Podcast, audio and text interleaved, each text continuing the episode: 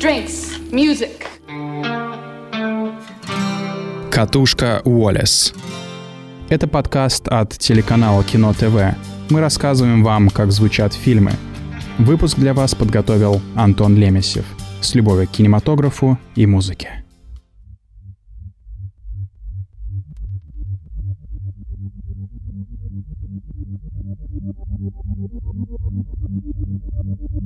Есть режиссеры, которые вышли из литературы, и их фильмы можно сравнить с длинными романами, где взаимодействует масса героев, а сюжет обрастает множеством ответвлений. Другие авторы черпают вдохновение из самой жизни и пытаются перенести на экран подлинные диалоги, события и типажи. Илья Найшулер — это режиссер, чьи фильмы можно легко разобрать на клипы, ведь именно с их съемок он и начинал свой творческий путь. Музыка для него — это инструмент создания сюжета и способ приукрасить кинореальность. В новом выпуске подкаста «Катушка Уоллес» от Кино ТВ я расскажу вам, как основатель московской инди-группы превратил свои клипы в полнометражные истории. У микрофона Антон Лемесев, а главный герой этой программы — Илья Найшулер, сын крупного бизнесмена и новоявленный голливудский режиссер — Илья родился в 1983 году в семье Виктора Найшулера, в прошлом врача-анестезиолога, который ездил по Москве на скорой помощи. Медик перебрался в столицу из Мурманска, где вырос в еврейской семье, разговаривавшей на идише, но забывшей свои религиозные корни. Дедушка Ильи Найшулера родом из-под белорусского Гомеля, где давно существует еврейская община. Во время перестройки отец будущего режиссера занялся бизнесом. В конце 80-х он организовал торгово-закупочный кооператив и заработал миллионы долларов на перепродаже «Жигулей», как пишет издание «Коммерсант». Позже Виктор Найшулер создал крупный многопрофильный холдинг и занял пост председателя совета директоров банка «Балчук». Успех сопутствовал ему вплоть до конца 90-х. В 1997 году прокуратура Кировской области возбудила уголовное дело против него. Найшулер попал под подозрение в мошенничестве. Речь тогда шла о крупной сумме. В начале нулевых его арестовали, а выпустили лишь спустя год под подписку о невыезде. Правда, позже дело закрыли ввиду недоказанности вины. Так Виктор Найшуллер начал строить свой новый бизнес. Им стала компания, которая и по сей день занимается клининговыми услугами. Илья рос в обеспеченной семье и с самых малых лет получил доступ к лучшему образованию. Но, правда, как мы узнаем потом, у него с этим не очень дела задались. С детства Илья увлекся компьютерными играми и кинематографом. Как отмечают в некоторых публикациях, большое впечатление на него в детстве произвел фильм «Голдфингер» о похождениях знаменитого спецагента Джеймса Бонда. Отклик этого увлечения мы видим в открывающих титрах дебютной полнометражной картины Найшулера «Хардкор» 2015 года. Под песню британской группы The Stranglers нам демонстрируют перестрелки и драки в замедленной съемке. Головы разбиваются бейсбольной битой. Шлемы пробивают пули, а из гигантских дробовиков вылетают исполинские гильзы.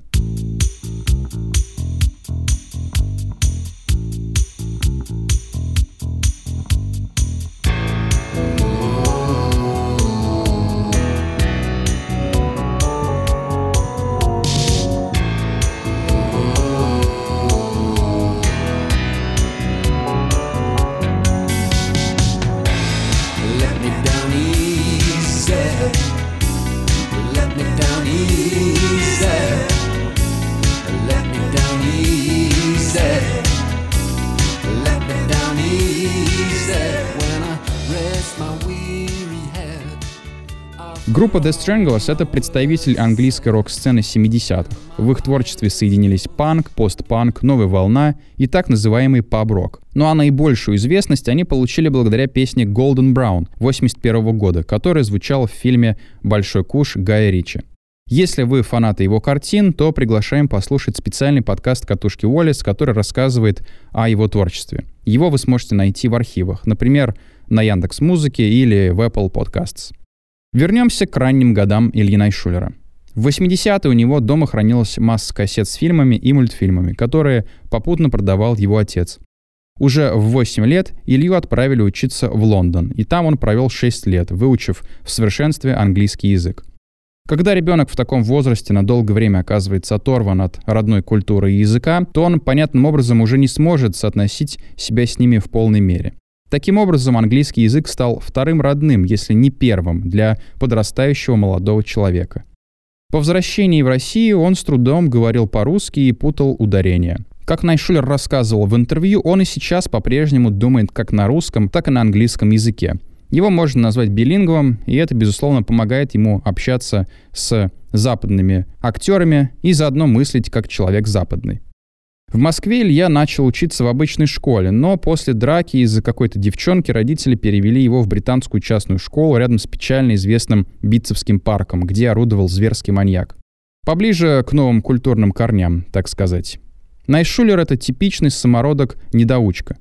Попытки получить высшее образование не увенчались успехом, хотя Илья пробовал два раза. Сначала в Московском институте телевидения и радиовещания, где ему читали лекции первоклассные педагоги, ну а затем уже в Нью-Йорке. Но и там он не продержался долго, так как ему попросту не хотелось тратить время на ненужные предметы, которые не пригодятся в жизни.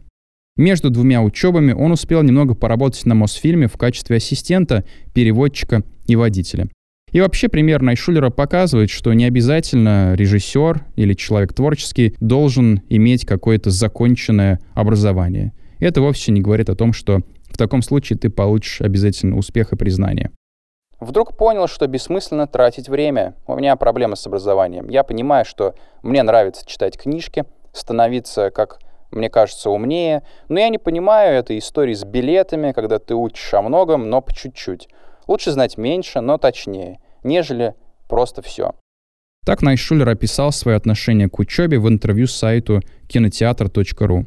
В конце нулевых Найшулер пробует себя в музыке и основывает группу Biting Elbows. Это становится одним из главных достижений в его творческой карьере. Они активно выступали в московских клубах и даже сыграли на разогреве у Guns N' Roses и Placebo.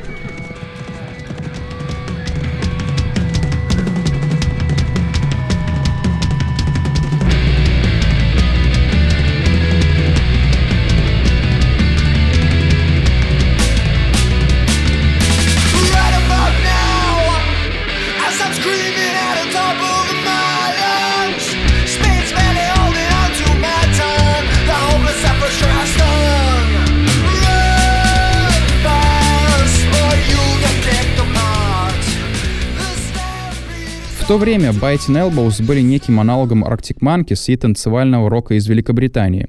Но время популярности англоязычного рока подходило к концу.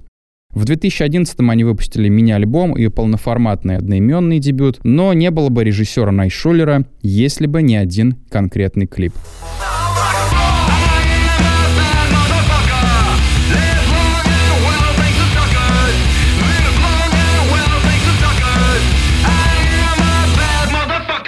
А имею я в виду Bad Motherfucker.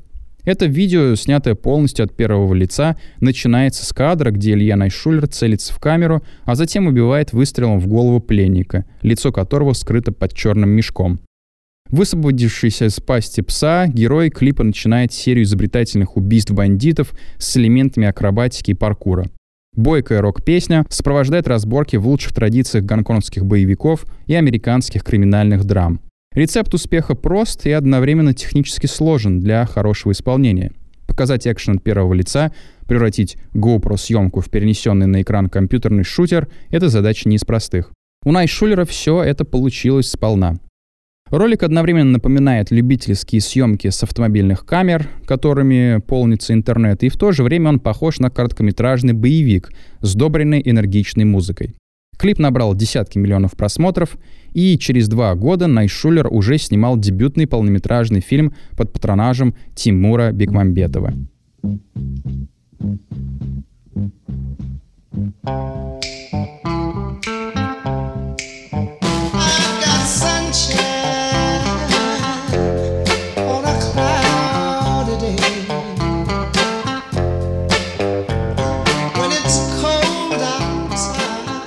Фильм «Хардкор» — это 90-минутный клип от первого лица, снятый по заветам клипа «Bad Motherfucker».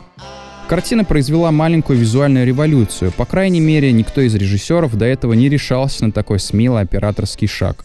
Сюжет начинается с пробуждения главного героя — киборга Генри.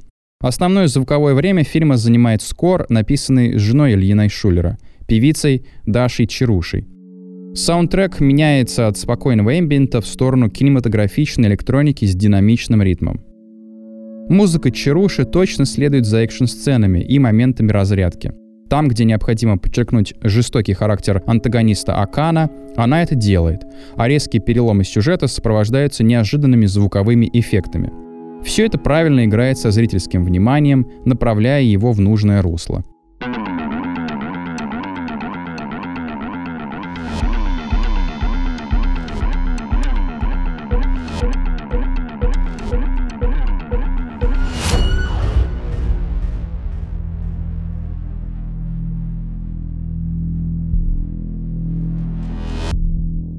Скор от Чаруши записан как целостное музыкальное произведение длиной в 50 с лишним минут. При хронометраже картины чуть более чем полтора часа. Остальные музыкальные вставки носят ситуативный характер и призваны разбавить сюжет или подчеркнуть какое-то особое настроение. Например, в стрип-клубе наряду с соул-песней старой группы The Temptations играет американская постпанк группа The Drums.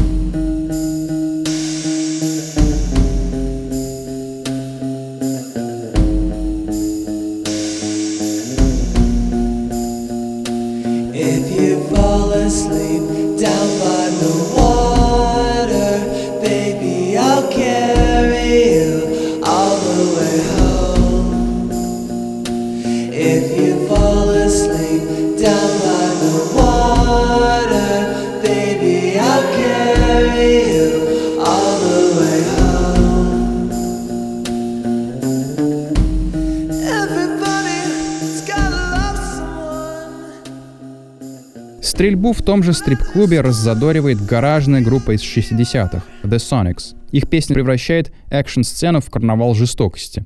Романтизация насилия, скажете вы? Вполне возможно. Но Найшулеру плевать на моральную составляющую вопроса. Он любит фильмы Скорсезе и Тарантино, так что происхождение этих киноприемов вполне очевидно.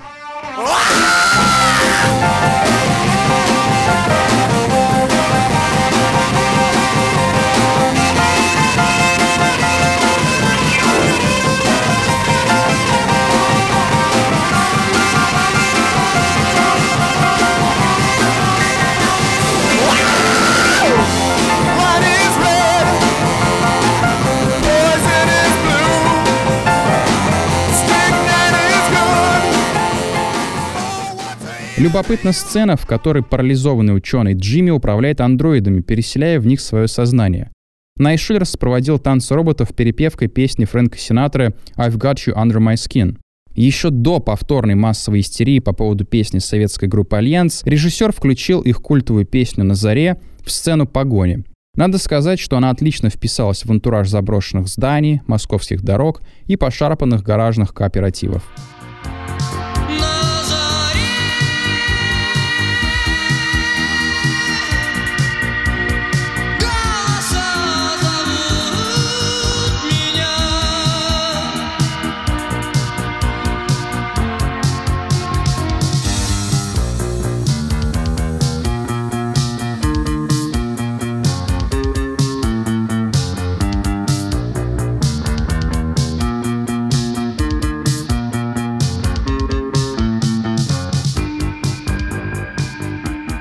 Найшулер не стесняется карнавализации жестокости. Взять хотя бы финальную сцену, где главный злодей активизирует армию киборгов. Генри расправляется с ними с удивительной легкостью и задором. Выбор саундтрека здесь весьма спорен. Песня Queen «Don't Stop Me Now» ни у кого не ассоциируется с такими натуралистичными сценами.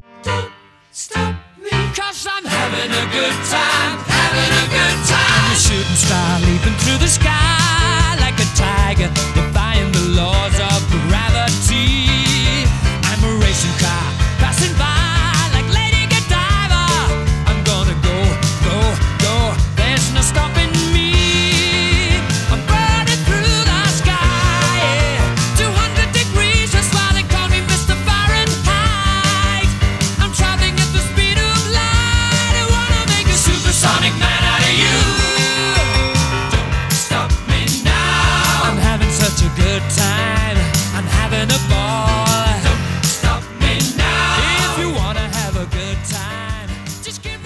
Найшулер идет по стопам Тарантино или режиссера аниме Евангелион Хидеки Ана, которые тоже нередко включали веселые песни во время жестоких расправ. Опыт хардкора показал, что длинный фильм-клип будет хорошо воспринят аудиторией, но надолго не задержится в памяти. Илья Найшулер всегда мечтал поработать над серьезной голливудской историей, и такой шанс на миллион выпал ему в 2019 году. Найшулеру прислали сценарий от Дерека Колстеда, автора истории о Джонни Уике. Илья тут же взялся за эту историю и внес в нее некоторые правки, чтобы она была в меньшей степени похожа на популярный боевик с Киану Ривзом. Главную роль в «Никто» исполнил Боб Оденкерк, знакомый вам по сериалам «Во все тяжкие» и «Лучше звоните Солу». Сюжет картины прост и напоминает фильм «Оправданная жестокость» Дэвида Кроненберга, снятый по мотивам комикса. Рабочий Хач Мэнсел ведет тихую неприметную жизнь. Каждый его день проходит по одному и тому же расписанию – дом, работа, дом. Но режиссер делает любопытный ход. Он знакомит нас с героем в его, так сказать, истинном облике – в первой же сцене фильма избитый хач сидит, закованный в наручники и кормит котенка консервами прямо на столе в комнате для допросов в полицейском участке. Камера снимает его в slow-mo, и это похоже на самоцитирование титров хардкора. «Но я человек благих намерений. О боже, пожалуйста, не пойми меня не так». Поет Нина Симон. Такой способ подачи героя через песню дает зрителю несколько подсказок. Перед нами вовсе неплохой человек, и он явно попал в какую-то серьезную передрягу. Что же ждет его дальше, и как он оказался здесь на допросе? Невольно спрашиваешь себя.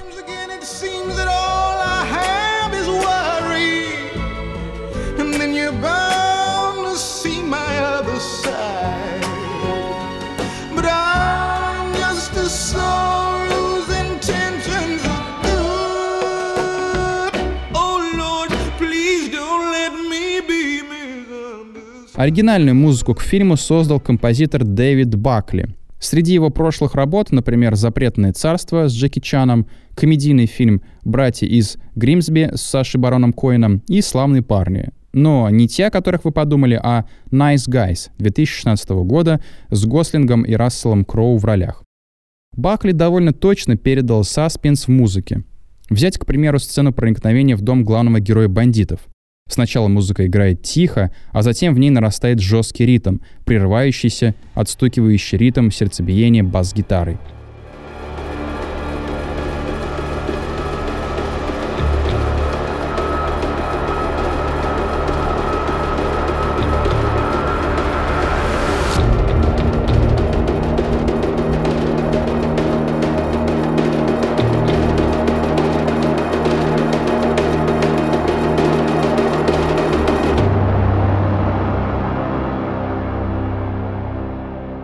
Решительный настрой героя отыскать мерзавцев, которые нарушили его покой, отражается в бойкой блюзовой песне Лютера Эллисона «Life is a Bitch». Настроение героя в фильме вообще неоднократно то взлетает, то падает, и музыка отмечает эти эмоциональные колебания.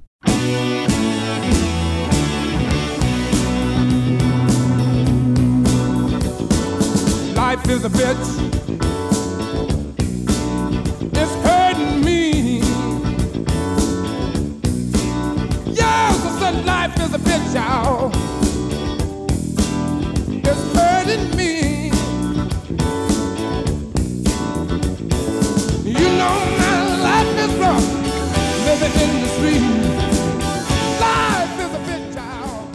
Отдельного разбора заслуживает то, как в фильме передается характер русских бандитов.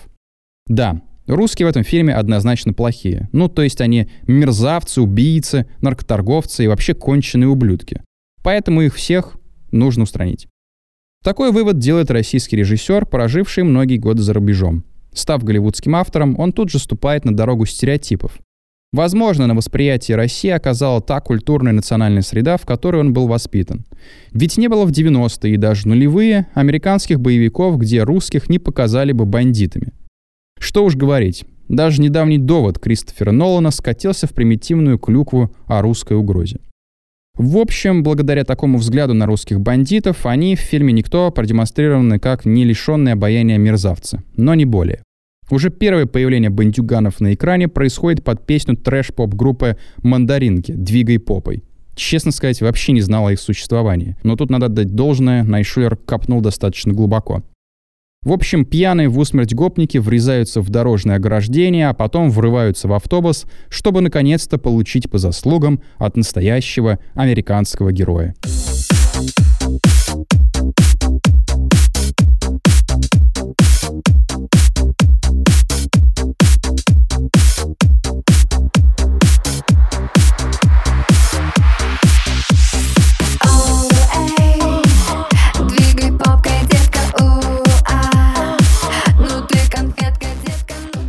Пробуждение Хатча происходит под одухотворенную песню Стива Лоренса «I've Gotta Be Me». Как мы узнаем, под личиной простого рабочего скрывается спецагент в отставке, который когда-то устранял людей пачками, а затем вышел из дел. Но только вот обыденная жизнь никогда ему не нравилась, поэтому шанс побороться с русской мафией только разодоривает его. Если так посмотреть, то русские бандюганы поданы через призму какой-то примитивной дурацкой поп-музыки. Ну а что касается главного героя, то, конечно же, он на экране во всей красе, под классику старой доброй музыки. Замечательным образом нам представляет бандита Юлиана Кузнецова. Его сыграл Алексей Серебряков.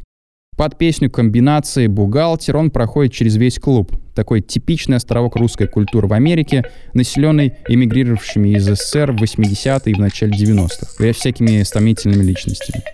Лично мне этот стиль подачи истории напомнил четвертую часть GTA. Тут Найшулер как будто бы немного списал.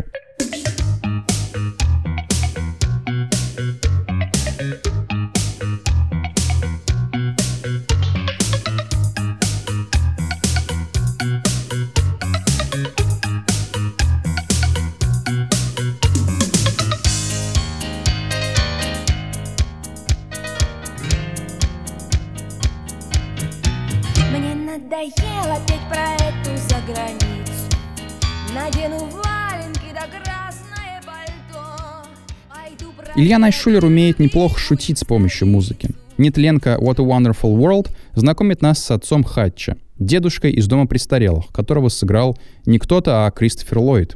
Под убаюкивающий вокал Луи Армстронга Дэвид Мэнсел мирно спит в своем кресле, пока перед ним не появляются два амбала, с которыми он ловко расправляется. Одного бандита, кстати, сыграл Сергей Шнуров.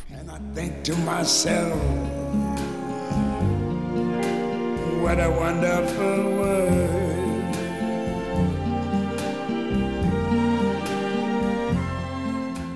Финальная перестрелка, как и в хардкоре, происходит под эмоционально диссонирующую песню.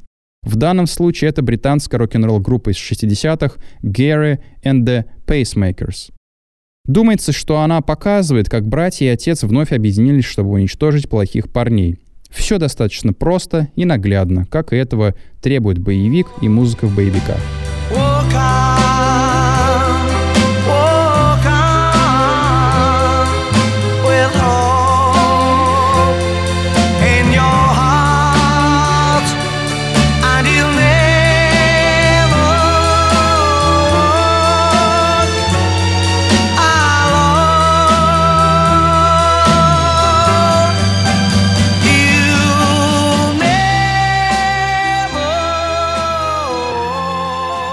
Несмотря на прямолинейность, «Никто» оказался хорошо сделанным жанровым фильмом, где хватило места как западной, так и российской музыкальной культуре. Поп-песни 90-х и классика рока здесь уживаются и не вступают друг с другом в противоречие, а нарезка фильма на клипы не превратила его в мешанину из кадров. Сохранить драматизм и целостность картины помог правильно подобранный саундтрек и скор от Дэвида Бакли. Что ж, таким получился голливудский дебют Ильина Шулера. А что думаете вы насчет этого фильма? На этом я с вами прощаюсь. Это был подкаст «Катушка Уоллес». Слушайте нас на сайте Кино ТВ, в Яндекс Музыке, в соцсети ВКонтакте, в Apple Podcasts и на других удобных для вас площадках. До новых встреч!